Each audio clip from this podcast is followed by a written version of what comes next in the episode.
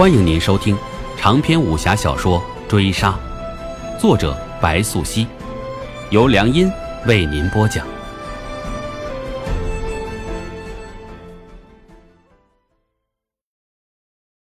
第六十二回，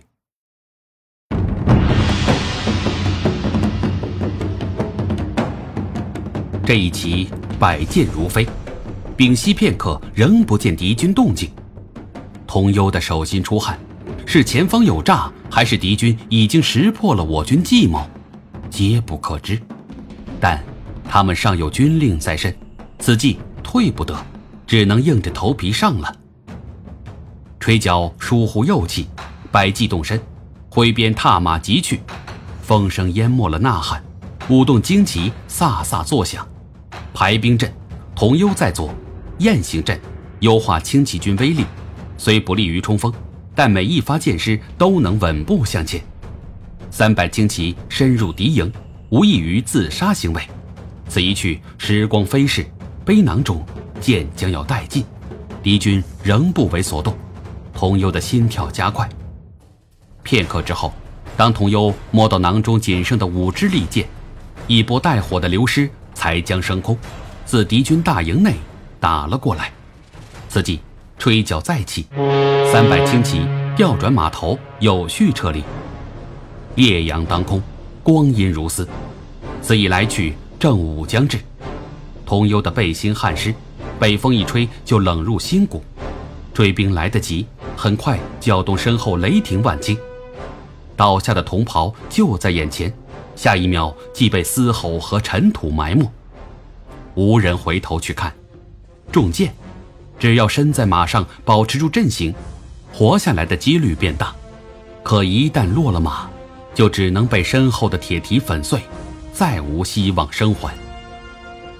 童幽还算幸运，挨得半刻时辰，耳际吹角声起，示威敌军我方大军进攻在即，身后来追的兵马便也搅动风声变化，悉数远离。这时恐怕我方主力军隐蔽在茂草之中。既有敌军来攻，是想穷寇莫追，谨慎退兵了。机不可失，时不再来。三百轻骑迅速挥鞭向南，拼下这最后一口气，窜入茂草深处，顺着来路虎口脱逃。是夜，烈酒入喉，一驱不散塞北寒风冷冽，死伤过半。那些负伤者会拖慢行军的速度，只得分兵三路。一队人马二人，快马传讯回营；二队人马五人，照顾负伤者，缓慢回边大营；三队人马为余下百三十人，迅速收拾行囊，夜伏怒接大军后方，是要扰乱敌军视听，为大军争取进攻的机会，一举拿下怒接王族首级。通幽上了路，银夜之后，敌军大营步入眼帘。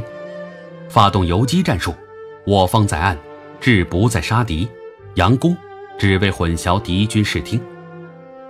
这样的夜袭消耗体力极大，快速稳健且隐蔽的游走偷袭，考验团队的协调性。何时得以安全撤离，则依赖于将领的战斗经验。半个时辰之后，敌军做出反应，应急出动，下令自八方地毯式围剿暗处的游击军。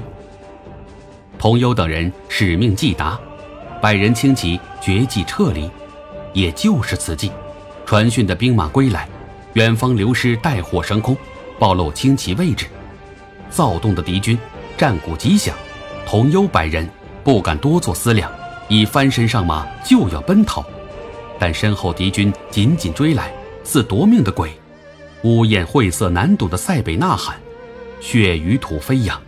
同袍的脸快速淹没于脑后，埋葬于刹那间的人喊马嘶之中。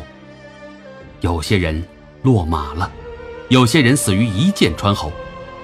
童幽背后中招，是箭伤，是刀剐，他不得而知。他只觉得疼，但不敢停下。血就在耳际，就在喉中。他咳嗽两声，意识开始模糊起来。接着。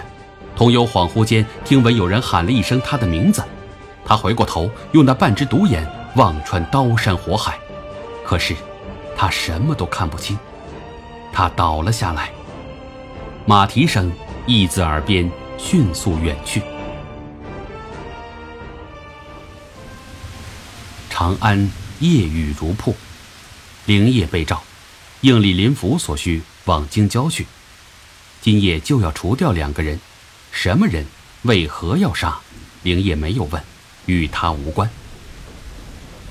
天明时分，他带着首级回去向李林甫复命。灵业看那老人笑起来，慈眉善目，简单打赏过他，又着官服，光鲜亮丽的出门点卯去。灵业欢喜一新，午后于酒肆小坐，无忌过来小叙，讲了些无关痛痒的玩笑话。似是这么平常的一日便要过去。灵夜起身将走。却遭逢杨慎金跨门而入，拉扯一位妙龄娘子，往酒肆里寻来，这就照面行礼，为杨慎金拦下。哈哈，苏子在此，可否借一步说话？灵叶狐疑看定他，同无忌合手示意，回避旁人，于屏风后听来。苏子可还记得楚随良、楚公后人之事？记得，不知杨御史有何吩咐？在下何以代劳？灵叶没有躲闪，直言一问，等着杨慎金的后话。这就听到：而今外头那位娘子，被歹人追杀，苏子武艺过人，可否帮忙同在下一道护送娘子前往长安郊外？在下已于别院中安排妥当。敢问一句：楚公后人并非花娘子吗？灵业作答，好奇心起。不过这位杨御史人身在朝堂，心系国家天下，人更是古道热肠。花语言却乃楚公之后，这位是他的姊妹。说来惭愧，官场凶险，这位娘子有了身孕，只是腹中胎儿，怕会给他添些麻烦。杨慎金话落为难。看罢灵叶，又欲开口向他道出原委，既见灵叶抬手指罢，微笑道：“此事我应了，还请杨御史，将来见了你卢贤兄，望他饶了晚辈，别再来戏弄晚辈才好。”本回追杀播讲完毕，感谢您的收听。